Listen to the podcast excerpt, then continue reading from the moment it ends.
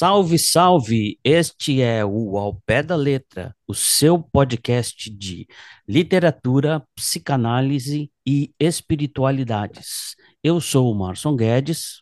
Eu sou o Ed Rocha e eu queria uh, convidar vocês hoje para a gente dar um pequeno rolê é, em torno de um livro específico de um escritor que é muito importante, e não esquecendo que a gente ainda está em 2022, então a gente ainda está comemorando o centenário da Semana de Arte Moderna.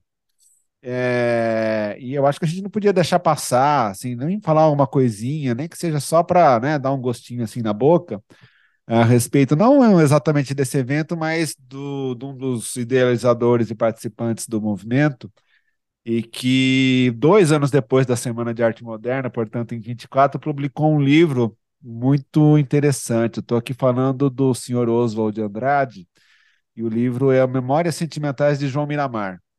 É, confesso a você que eu, por mim mesmo, talvez nunca chegasse nesse livro. E eu falei assim, ah, não sei, ah, não. Eu estava eu fazendo doutorado e aí uma das disciplinas os caras falavam sobre o romance, o romance brasileiro, o romance em geral, e aí uma, uma das aulas chamaram uma figura para falar sobre esse livro.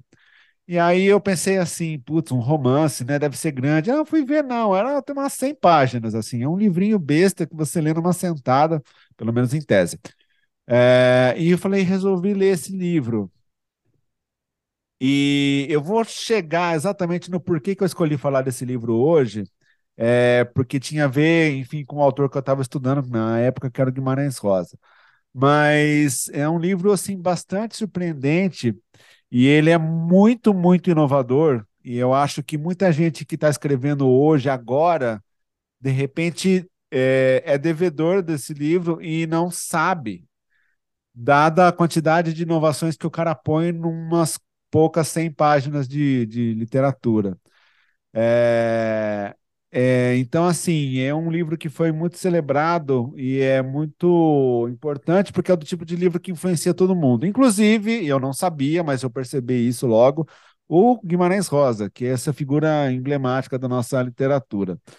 É, por então, quê? Deixa, deixa eu falar uma coisa, então, antes que você continue. Sim, senhor. Ah, existe essa história que é uma história medieval que diz de três irmãos. Eu vou contar como eu lembro, tá bom? Não é nem como eu ouvi, é como eu lembro. Sim, né? senhor. É, e que tinha três irmãos é, que eram cavaleiros é, templários, né?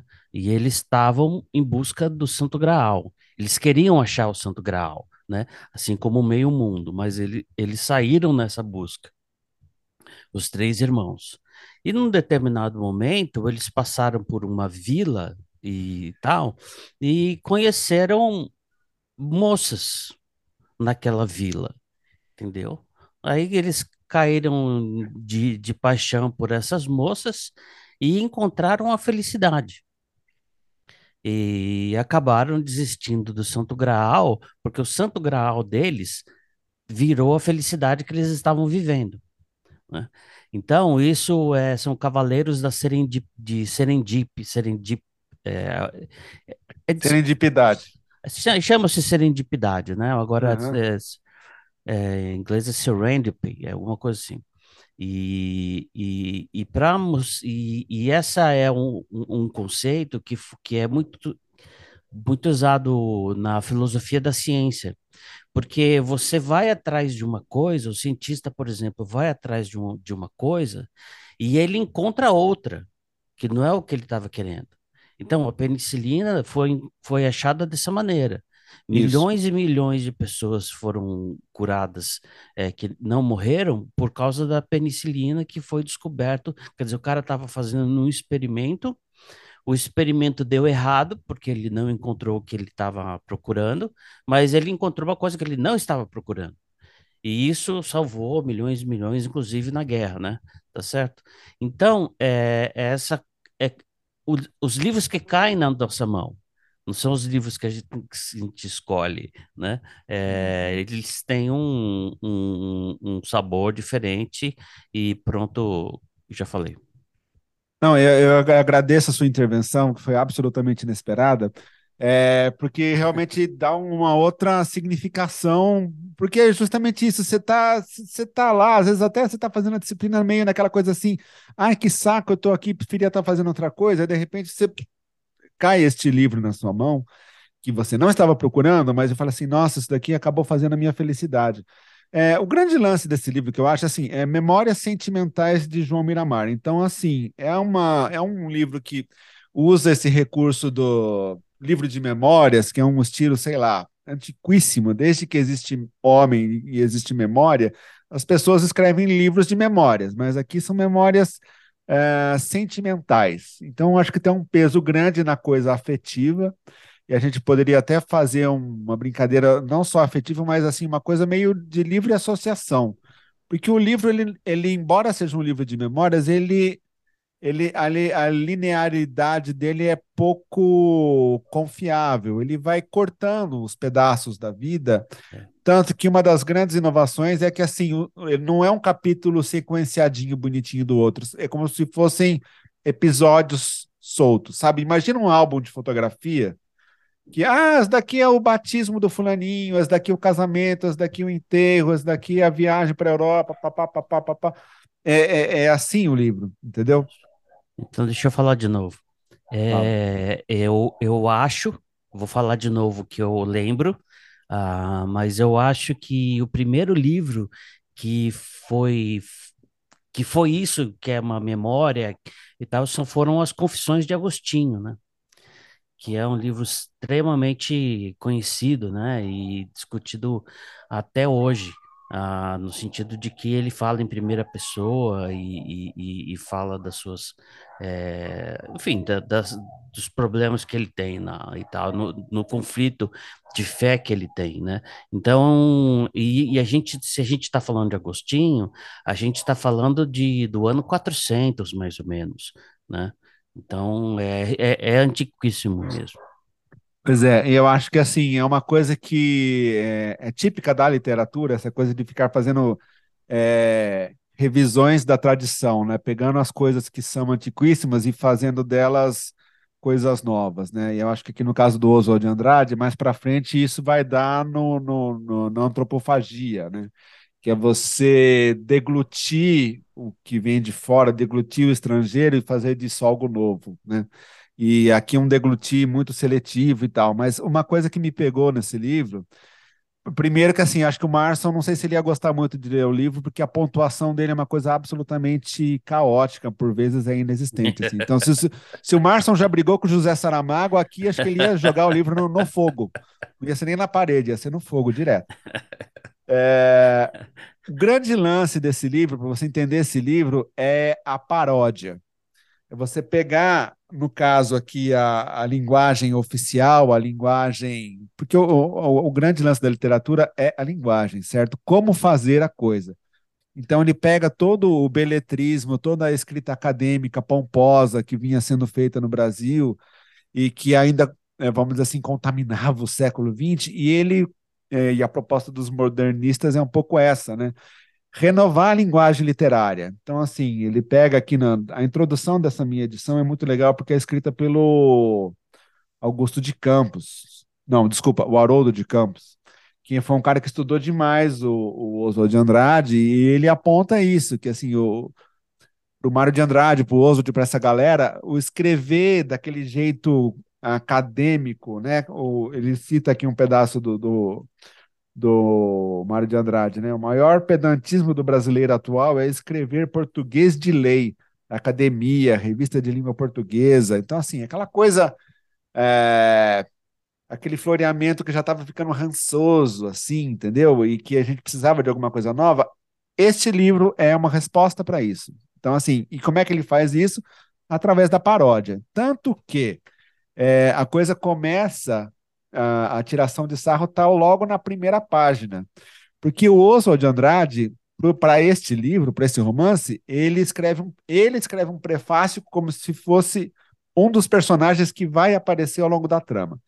Então, assim, é, a guisa de prefácio, e quem assina esse prefácio é um personagem chamado Machado Penumbra. E e ele vai fazer o tempo todo esse contraste esse, entre essa a linguagem do livro ela é absolutamente moderna ela é muitas vezes ela é o que ele chama de telegráfica.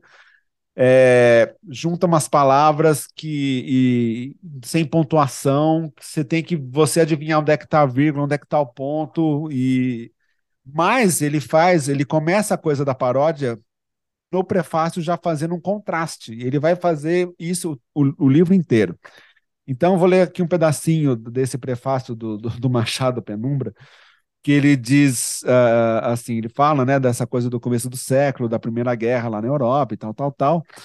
E aí ele vira e fala assim: torna-se lógico que o estilo dos escritores acompanhe a evolução emocional dos surtos humanos. Se no meu foro interior um velho sentimentalismo racial vibra ainda nas doces cordas alexandrinas de Bilac e Vicente de Carvalho, não posso deixar de reconhecer o direito sagrado das inovações, mesmo quando elas ameaçam espedaçar nas suas mãos hercúleas o ouro argamassado pela idade parnasiana. Vai victis. Então, assim, é, ele é um cara que está ainda apegado ao parnasianismo, está ainda apegado àquelas escritas todas rebuscadas, mas está, vamos dizer assim, fazendo uma concessão e louvando o que o suposto João Miramar fez. E aí ele continua assim, e aí eu depois vou fazer um parênteses aqui que você já vai entender por quê. É, esperemos com calma os frutos dessa nova revolução que nos apresenta pela primeira vez o estilo telegráfico e a metáfora lancinante. O Brasil, desde a idade trevosa das capitanias, vive em estado de sítio. Somos feudais, somos fascistas, somos justiçadores. Pausa. Isso daqui parece que foi escrito ontem, né? Olha a frase do cidadão. O Brasil, desde a idade trevosa das capitanias, vive em estado de sítio. Somos feudais, somos fascistas, somos justiçadores. É, Para quem acompanha os fatos recentes da história do nosso país, isso quer dizer alguma coisa, né? Quando a gente falou do Galvão, a gente falou um pouquinho daquela situação pré-eleição e a gente está vendo uma coisa onde a galera está indo para a rua se manifestar e pedir uma coisa que talvez nem eles mesmos bem entendam que é fascista. E esse cidadão escreveu isso daqui em 1924, muita coisa mudou, mas parece que ao mesmo, coisa, ao mesmo tempo pouca coisa mudou, né? É... Aí ele fala assim, como é que é?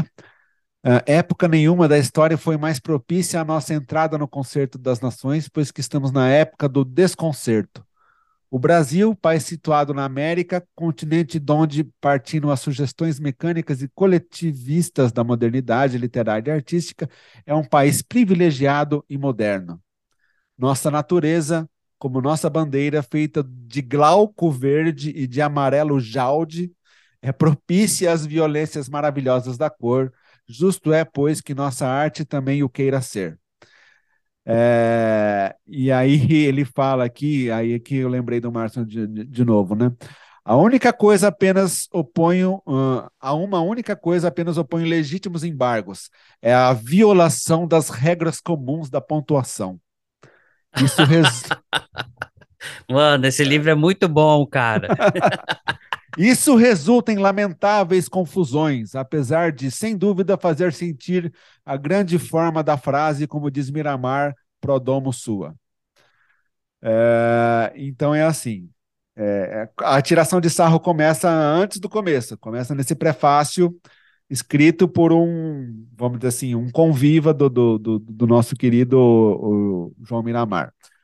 Aí, para você ter uma ideia da, da, do, do susto, você pula disso daqui, que é, já é uma paródia, ele tirando sarro da, da, da linguagem da época, e aí vem o capítulo 1. E como eu disse, não são bem capítulos, tá? São flashes, são fragmentos, são pedaços.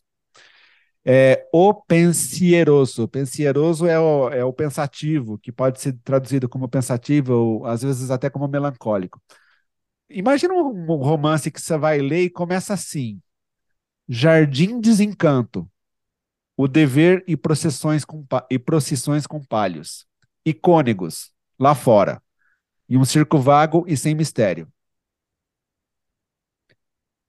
Que jogou no nada. certo? E assim segue. Então eu quero ler para você. Isso é só para assustar o, o, ouvinte, tá? Depois você vai ler com calma, você vai entender. Tal, talvez você entenda.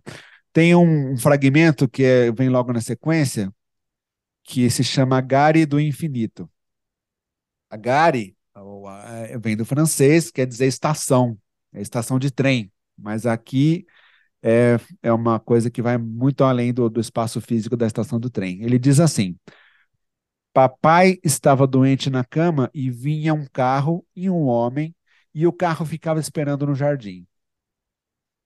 Levaram-me para uma casa velha que fazia doces e nos mudamos para a sala do quintal, onde tinha uma figueira na janela. No desabar do jantar noturno, a voz toda preta de mamãe ia me buscar para a reza do anjo que carregou meu pai. Ou seja, ele está contando da morte do pai. É, mas de que jeito, né? Esse estilo, como diz lá o, o prefácio, telegráfico e todo truncado. E acho que às vezes umas construções que é isso, fica parecendo uma livre associação de um sonho, é uma coisa muito estranha de se ver, né? Uma outra coisa que eu acho que vale a pena mencionar desse livro é que ele não é todo feito prosa, ele tem umas coisas que de propósito são poesia, ou que de propósito fazem uma referência a, a, ao linguajar, ao jeito de escrever que é típico da, da poesia. Tanto que tem capítulos, tem esses fragmentos que eu te falei, que eles, eles não são prosa, eles são um poema. E se você for pensar isso também de novo, em termos de inovação é, para a literatura brasileira, é realmente algo de assustar. Então, por exemplo, tem um fragmento que ele, ele fala assim, ó. Depois Almeria acordou a passagem do mar nas colunas que estreitam a estreita entrada das terras mediterrâneas. Você percebe essa essa alternância das consoantes aqui que vai dando um ritmo todo especial? Estreitam a estreita entrada das terras mediterrâneas, eles chegando na Europa ali pela, pelo Mediterrâneo na passagem do, do Estreito de Gibraltar. É... Agora eu vou pedir licença. Não, antes de pedir licença, eu vou falar, vou dar outro exemplo dessa coisa da poesia que é muito bacana, porque assim, o João Miramar é um ricaço. É, muito do que está relatado aqui tem a ver com a vida mesma do Oswald de Andrade, e ele pintando a cidade de São Paulo como uma grande um ambiente, como se diz, provinciano, né? O, o, o Haroldo o, de Campos diz aqui na introdução, né? São Paulo de 1912, época em que se passa o Miramar, era uma província no sentido exato do termo, o que não retira a atualidade da sátira. Pois o beletrismo oratório acadêmico é ainda fenômeno vigente e encontradiço entre nós meio século depois. Então, assim, é aquela província é, de gente dinheirada toda ela envolvida, predominantemente envolvida com a questão do, da, da produção do café, mas que vai ter a sua derrocada também e vai procurar um jeito de, de escapar dessa, dessa decadência econômica. Um dos capítulos. Você quer falar é... alguma coisa?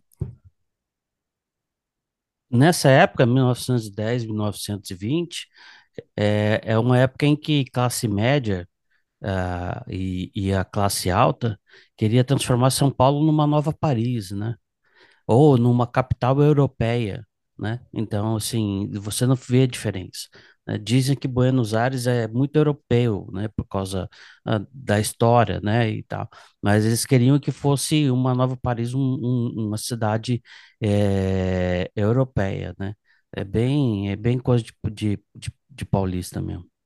É, não, e se você lembrar, se você estudou a Semana de Arte Moderna e essas vanguardas lá no colegial, você lembra, né? Era um povo que tinha dinheiro para viajar para a Europa, no caso o Oswald tinha. É... E eles se alimentavam basicamente das vanguardas europeias. Né? O, o, modernismo brasileiro trouxe muita coisa de lá. E ele foi ganhando aos poucos, ou foi fazendo de si algo propriamente brasileiro. Né? Então, quando, por exemplo, mais para frente o Mário de Andrade vai escrever uma Cunaíma, É, o moderno é você olhar para o seu primitivo, vamos dizer assim, é você olhar para o seu interior, é você resgatar a sua tradição, é você é, pegar um livro que foi escrito por um etnólogo alemão e, e baseado naquilo fazer um romance, um, fazer uma rapsódia, como diz o, o Mário de Andrade, que é o Macunaíma, que é um livro moderníssimo, né? uma, das, uma das grandes pérolas resultantes dessa Semana de Arte Moderna que aconteceu alguns anos antes. Tem um, para falar dessa coisa do, do, da questão econômica, tem um, um fragmento aqui que é genial, que é justamente um poema. E o nome do, do episódio é Verbo Cracar. Cracar do, do crack da bolsa, né? E aí diz assim: veja se não é genial isso. Eu empobreço de repente, tu enriqueces por minha causa. Ele azula para o sertão, nós, nós entramos em concordata. Vós protestais por preferência, eles escafedem a massa. Se pirata, se de trouxas, abrindo o pala, pessoal sarado. Oxalá que eu tivesse sabido que esse verbo era irregular. Então ele descreve de um jeito muito poético, certo? Toda essa dinâmica do, do quem ganha, quem perde, o povo sempre se, se esfalfa, o povo sempre se lixa. Então, assim, eu vou à falência, o outro tem que concordar, alguém ganha dinheiro, eu fico pobre é, né? É, ser pirata, alguém vai roubar alguém, ser de trouxas, vocês, né? É, oxalá que eu tivesse sabido que esse verbo era irregular. É, isso é, vamos dizer assim, ó, apenas alguns pequenos trechos desse livro. E agora eu quero chegar onde o que me fez, como disse o Márcio lá no começo, me fez achar o que eu não estava procurando. Porque o João Miramar, ele é dono de uma fazenda, ou de fazendas, né, de propriedades e tal, e, e tem um funcionário da fazenda, que é o Minão Silva. Minão Silva, ele, a gente vai descobrir logo, logo, ele é esse cara que trabalha na fazenda, é um cara que ou não tem formação, ou tem uma formação muito básica, mas ele acha que para se comunicar com o patrão, ele precisa escrever e falar como patrão. Ou seja, é a sátira dentro da sátira. E aí, quando eu li isso daqui, eu falei, gente, isso daqui é Guimarães Rosa? Isso daqui, assim, eu, a intenção do Oswald aqui é fazer a sátira do, do, da, da, do beletrismo, quer dizer, o, o inculto tentando se, eh, se apropriar da, do falar acadêmico da, da, da classe superior e fazendo isso do jeito dele. E quando você lê Guimarães Rosa, você vê ele não com a, a intenção de ser paródia, de ser sátira, mas você vê ele pegando mesmo o nervo da coisa do, do, do, falar do sertanejo. E eu duvido que ele não tenha lido isso daqui, eu duvido que ele não tenha, na hora de dele compor a, os personagens dele com a fala dele, que ele conhecia do sertanejo, que ele não tenha tomado isso como exemplo. E aqui eu vou mostrar alguns trechos onde o Minão Silva aparece para você ter uma ideia do que eu estou falando. O fragmento aqui, no caso, chama-se Carta Administradora, que é justamente o Minão Silva escrevendo para o patrão. E começa assim: Ilustríssimo senhor doutor, cordiais saudações. Cordiais, não cordiais. cordiais saudações. Junto com esta, um jacá de 15 frango que é para a criancinha se não morrer. Confirma minha de 11 próximo passado, que aqui vai tudo em ordem, a lavoura vai bem, já estou dando a segunda carpa. Fiz contrato com os colonos espanhol que saiu da fazenda Canadá, assim mesmo preciso de algumas famílias com LH. A porca pintada deu cria, sendo por tudo nove leitão, e o Miguel Turco pediu demissão. A recolhi na ceva mais três capedete, que já estão no ponto. A turbina não está funcionando bem. Esta, esta amanhã o Salim vem consertar. O descascador ficou muito bom, por aqui vão todos bons da mesma forma, com a graça de Deus, que com Dona Célia fique restabelecido da convalescência, é o que eu lhe desejo. A hora que eu li isso, cara, me caiu o queixo. Eu falei assim, putz, grila.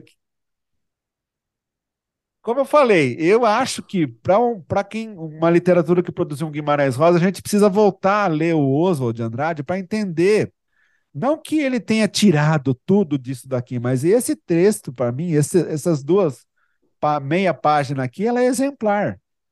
Porque é isso, ele, ele, ele mostra como é que é essa, essa coisa da desigualdade das classes e essa, ao mesmo tempo o cara que acha que precisa falar igual e ao mesmo tempo ele traz tudo que ele tem, ou seja, é aquele, é aquela comunicação direta, cheia de erro, mas passa o recado, entendeu?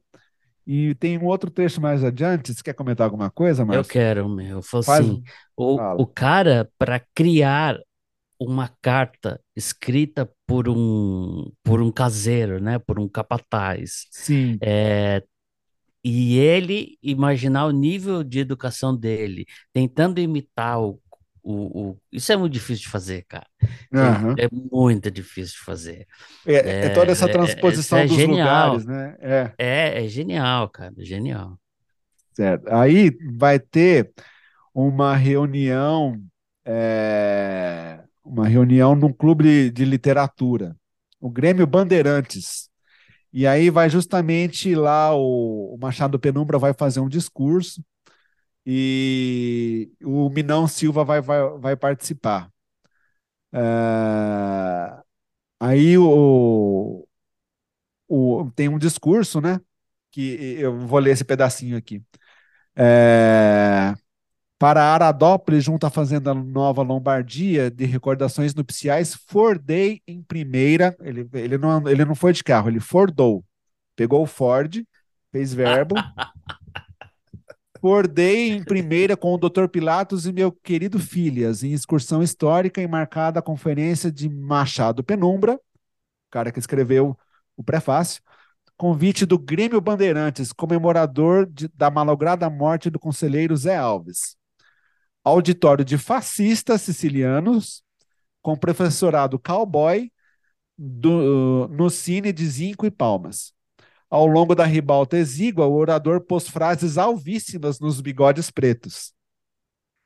E de lambuja grandiloquou o conferente Destinos Territoriais de São Paulo na expectativa do trem com colegiada despedidora e vivante. Percebeu que a linguagem é completamente caótica, né? Aí vem o discurso.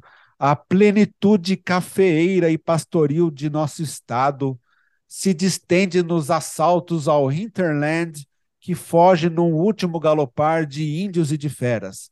A cada investida vitoriosa, os novos bandeirantes são a reencarnação estupenda da luta, a magnífica, a eterna ressurreição simbólica da força. Aí vai a, a participação do Minão Silva. De chapéu no braço e gestos, Minão da Silva, meu agregado lombardo e jovem orgulho mulatal do Grêmio, retrucou tomando a palavra pela ordem. Entra o Minão. Não preocupei as bancadas das escolas, meus senhores e ilustríssimas senhoras e crianças. Mas o conselheiro Zé Alves, que o ilustre colega comemoramos, não morreu, apenas desapareceu de nossa competência. O Grêmio Bandeirantes, com 500 membros, me mandou saudá-lo. Ele tem doutores que não quiseram vir, mas a norma do regulamento dos estatutos me, me mandou saudar. Desculpe os erros. É que nem quando o cara escreve, ah, então eu, assim, eu vou aí para te ver, né? Aí escreve te ver, T-I-V, e com acento circunflexo, né? Justamente, justamente. Aí tem uma outra, uma outra carta aqui, que era é, é, uma outra participação dele que eu acho que é muito bacana também, é, também nessa pegada, né? E de novo, assim, cada vez que eu achava que uh, as, as inserções do Minão Silva, eu parava para assim, gente, não é possível. Uh, e tanto que, assim, de, de, tudo você pode perceber, né? Tudo, de tudo que ficou do livro, tem essas inovações todas que eu falei, mas isso daqui foi o que mais me, me, me, enganchou. Aí ele fala assim: 21 de abril, seu doutor, peguei hoje na pena para vos felicitar os nossos antes passado sendo um dia de grande gala para nós do nosso grande Brasil, sendo o dia do nobre brasileiro Tiradentes, que foi executado com Z na forca. Mas tudo isso passa, vamos tratar do nosso futuro que é melhor. Os passados eram bobos. Por aqui todos bom, graças a Deus, graças com dois S. O mesmo a todos que aí estão. Candoca, Rufina, Delina, Maria José, Bermira e a filha estão todos na mesma. Só eu saí sorteado para o regimento suprimentar de Paracatu, no Goiás. E queria que Vossa Senhoria desse as providências para mim ficar em Caçapava, no regimento de infantaria montada. Fica mais perto aqui, eu estudarei para ser a luz de minha família representar talento com meu falecido avô, capitão Benedito da Força Pública, não estudando agora. Quando mais o tempo passa e a velhice chega, conduz à tristeza. Porque este mundo é só um passatempo que nós temos, essa é a verdade. Só temos que tratar do futuro neste mundo, não vale nada a beleza e as festas as ilusão do mundo, só o talento com o Grande Rio Branco, o Ouro Preto, o Padre Feijó, José Bonifácio, Rui Barbosa e outros que, não, que outros que nem se sabe. Seu criado às ordens, Minão da Silva. Ele faz um embolado de coisa, ele mistura dito popular com Rui Barbosa e assuntos do, do dia a dia da fazenda e ele foi escalado para ir para o regimento não sei da onde. É um, é um furdunço isso daqui. É, é um furdunço genial. Uma mixórdia. É uma mixórdia. E como eu disse, é uma coisa para a gente ler e admirar.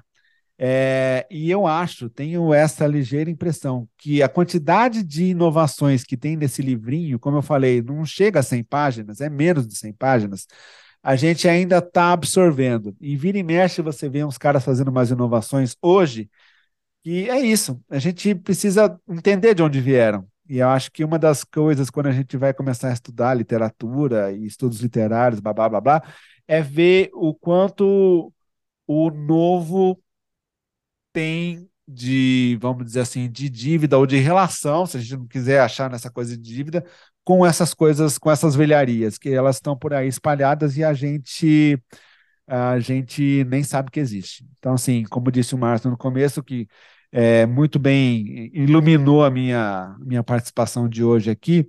É, eu fui procurando uma coisa e acabei achando aquilo que eu não encontrava. E acho que justamente isso. É, entender uma coisa que parece impossível, mas assim, as raízes do, do Guimarães Rosa para mim. Claro que depois, quando você começa a ler outras coisas, você vê outras influências, você vê outras perspectivas. Quando você vai ler, por exemplo, um livro que eu também não esperava encontrar pelo caminho, um livro chamado Inocência, do Visconde de Toné, você vai ver muita coisa que o Guimarães Rosa também aproveitou quando ele vai escrever, por exemplo, Buriti. É, então fica a dica, assim, sempre que você achar que você já sabe um bocado de alguma coisa, dá uma olhada para o lado que de repente você pode se surpreender e vai ver que tem um bocado de coisa que você achou que sabia, mas na verdade não sabia. Foi o meu caso aqui com o Minão da Silva e o seu Oswald de Andrade. É... Você quer falar alguma coisa, senhor Márcio? Eu queria fazer comentários finais, mas você não chegou no final ainda, né? Não, eu já cheguei basicamente no final, já? então você pode fazer ah, comentários então tá finais. tá bom. É... Eu, eu, eu, eu, eu queria começar dizendo uma coisa boa, que eu acho que só tem o direito de quebrar a regra aquele que sabe cumprir a regra. Significa que só aquele que sabe, é beletrismo, é isso que você falou? Beletrismo, é. Então, a, só o cara que conhece o beletrismo e sabe fazer o beletrismo tem a capacidade de usar o beletrismo para fazer uma paródia.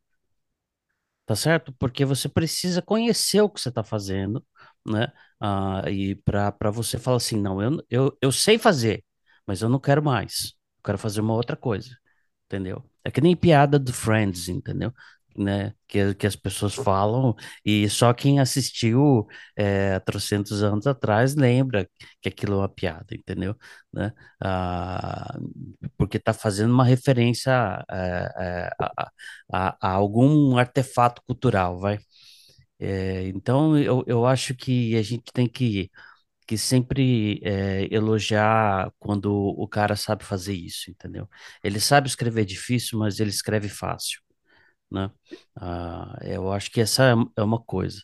A outra é uma crítica de uma coisa que, que, que me, me irrita profundamente, mas eu até hoje tenho sido capaz de, de é, é, de não me expressar em relação a isso, né? Ah, é, então, vou fazer hoje de maneira é, educada, que é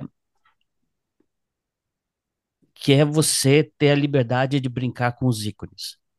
né? Então, o, o que que eu estou querendo dizer? É uma coisa muito fácil. É, quantas vezes você já viu alguém fazendo uma paródia usando a Mona Lisa? Tem a Mona Lisa Pichain, tem loira, entendeu? Então tem um quadro aí, o cara desenha o resto do corpo dela, sentado, com, entendeu? Com fazer. Eu já vi um monte de coisas, né? É, é, é, põe a cara de uma outra pessoa ah, ali, esse tipo de, de, de, de cara que é, sabe Photoshop só um pouquinho, mas é o suficiente para ele, ele fazer esse tipo de edição é, no material, né? Então, é Da Vinci, entendeu? Então, assim, o cara não sabe nada de Da Vinci, não sabe nada do quadro, mas ele se sente no gosto. Há algumas coisas muito inteligentes. Quer dizer, o cara olhou, ele viu que tem um significado, ele fez uma intervenção em cima de um, de um ícone sagrado da cultura, e, e, e aí você entendeu o questionamento que o cara está fazendo. Mas a maioria que você tem é lixo, entendeu? O cara faz qualquer coisa, né? E essas coisas, quando vai, vai assim, ladeira abaixo, E quando chega lá embaixo no, no valão, meu amigo, já é tudo é tudo zoado mesmo, entendeu? É para é para afogar mesmo. Então, o que acontece é o que eu vejo, por exemplo, é, eu uso muito o Instagram. Ah, Facebook eu praticamente não, não uso. Eu só uso o Facebook para avisar é, que saiu um, um, um episódio do nosso podcast, né? Para isso eu uso. É, mas eu uso o Instagram. É, e no, mesmo no Instagram, você vê um cara que pega uma frase e põe o nome dele em cima, entendeu? Então você sabe que aquela frase é do Gandhi, você sabe que aquela frase é do, do, do, do, do, do, do, do, do Martinho Lutero Rey Jr., né? Martin Luther King, né? Uhum. É, você sabe que, que aquilo que, que, que tá posto lá, a frasezinha de efeito, é, é- ela não passa disso. Então, o cara pega uma coisa sagrada da, da cultura, da, da, da sociologia, e, e muda de acordo com os seus próprios interesses, seu- seus próprios pequenos interesses, né? É, é, vis interesses, e põe o nome dele lá, arroba tal, tal, tal coisa, e põe uma marca d'água. Então, aquilo ele tirou de outra pessoa. Tem gente que não muda a arte, entendeu? Ele não pega aquilo e põe com outra cor, com outra fonte, nem nada. O cara pega e, e- e simplesmente é, muda. De maneira que você possa, é, você vai encontrar é, uma frase é, que que está dado crédito para o arroba Zé da Esquina, a frase atribuída a Martin Luther King, a frase atribuída a Gandhi e a Buda, entendeu? É a mesma frase, né? E, e eu acho isso de uma pobreza enorme, né? É, porque quanto mais baixo fica, mais baixo quer ficar, entendeu? É, essa é uma coisa que me incomoda profundamente nas redes sociais, o que me faz cortar muita gente. Cara fez isso uma vez, eu corto ele na hora, porque eu não quero esse tipo de lixo no, no, no meu feed, entendeu? Ah, e, e, teoricamente é, é o mesmo movimento de você pegar uma coisa que que, que é, que que está feita, que faz parte da cultura, faz parte da história da, da humanidade, e o cara transforma aquilo para uma coisa baixa, viu? E, e, e, não tem é, não tem uma compreensão. Então, o que, que, o, que o, o, o Oswald fez? Ele tem total compreensão do que ele está fazendo. Ele tem o tal do beletrismo, ele não gosta do beletrismo, mas ele vai usar muito beletrismo para tirar uma onda com o próprio beletrismo. E isso sim é uma crítica, a, a, uma crítica cultural né? Professor, chega esse negócio dessa onda aí, vamos, vamos, vamos fazer uma outra onda. É, é, a outra coisa é simplesmente tirar o, o, o, a marca d'água de um cara e colocar a sua lá, como se fosse você que uhum. fez, né? Então, eu, eu acho isso uma coisa muito triste da nossa época, né? Então, já para que a gente está indo para os finalmente, quero aproveitar que agora você deu essa desopilada no seu fígado, que acho que você fez muito bem, e que você Ai, falou gente, em frases. Obrigado, né? viu? Ai, que bom, não. O ombro está aqui para sempre que você precisar. Tá? Uh, o Oswald fala o seguinte, quando você falou de, de apropriar-se desse beletrismo para fazer a crítica, é, na, na, introdução, o, o Campos põe justamente isso, né?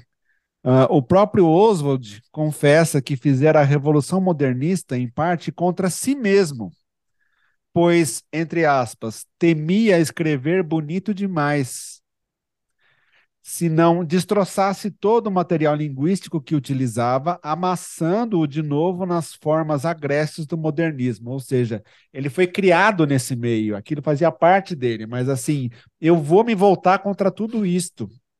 Porque eu acho que isso daqui já não dá mais. Eu vou buscar uma forma nova, me expressar de um jeito diferente.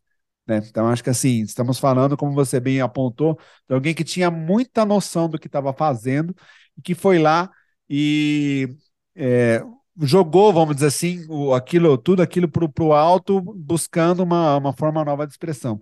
E já que você falou em frases, ele tem uma frase que eu acho muito legal e que acho que é com ela que a gente pode encerrar e que pode até servir, né? É o, o título do nosso podcast de hoje, que, que diz assim a massa ainda comerá o biscoito fino que fabrico. Ele era ambicioso. e acho que essa ambição, num certo sentido, move o mundo, ou se não o mundo, os literatos de plantão que têm realmente o compromisso de fazer uma coisa fina, que eles esperam que todo dia, que, que todo mundo um dia possa ter acesso a esse biscoito fino, né?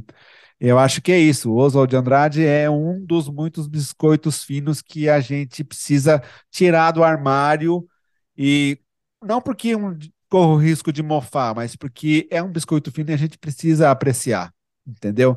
É, largar um pouco o feed do Instagram, que todos nós fazemos, para experimentar, saborear esta prosa absolutamente moderna, modernista, que eu acho que a gente ainda não conseguiu processar por inteiro. É isso? Certo? É. É isso? É isso. Então tá bom. Então deixa eu falar uma coisa é, que é um adendo é, do que eu fiz com o meu Instagram, que é arroba Marson Guedes, tudo junto. Né? É, eu simplesmente não escrevo nada. Eu ponho fotografias e ponho, e ponho pinturas que eu, que eu gosto né? Então não tem uma curadoria, né? Mas tem as coisas que eu gosto. E, e, e dos últimos meses eu tenho colocado retratos, né? É, pintados, né? Que são os retratos que eu gosto, né? Felizmente eu encontrei bastante material de homem e de mulher, achei material de branco e de preto, né? É, de criança e então de e até, apesar de ser mais difícil até de alguns orientais. Ah, porque eu prefiro mostrar essas coisas que eu garimpo a ficar escrevendo um monte de coisa todo dia uma vez a cada dois dias e começar a inventar conteúdo cara. Você entendeu? Aí daqui a pouco você está copiando de todo mundo mesmo né ah, e eu faço, um, eu faço uma força é, danada para não fazer isso. Então, eu que sou um cara das letras, No, eu, eu me, no caso do Instagram, me comunico com, com imagens, né? Ah, e, e, eu, e eu já tenho uma época que, que eu publicava principalmente fotos, que eu colocava colocava uma legenda que eu achava que era inteligente, assim, né? E, mas agora que é com os retratos, eu ponho só o, o endereço do, do autor, arroba tal coisa, né? Para você ir lá, se você gostou do que você viu, você pode pegar mais lá. Então, é, é, foi o jeito que eu fiz para fugir no Instagram dessa, dessa preguiçaiada intelectual, né? Para essa boçalidade, é, foi isso. Então, era só isso que eu ia falar. Então tá, então. Então, uh, um abraço a todos e até a próxima. Promoção e para mocinha. Tchau.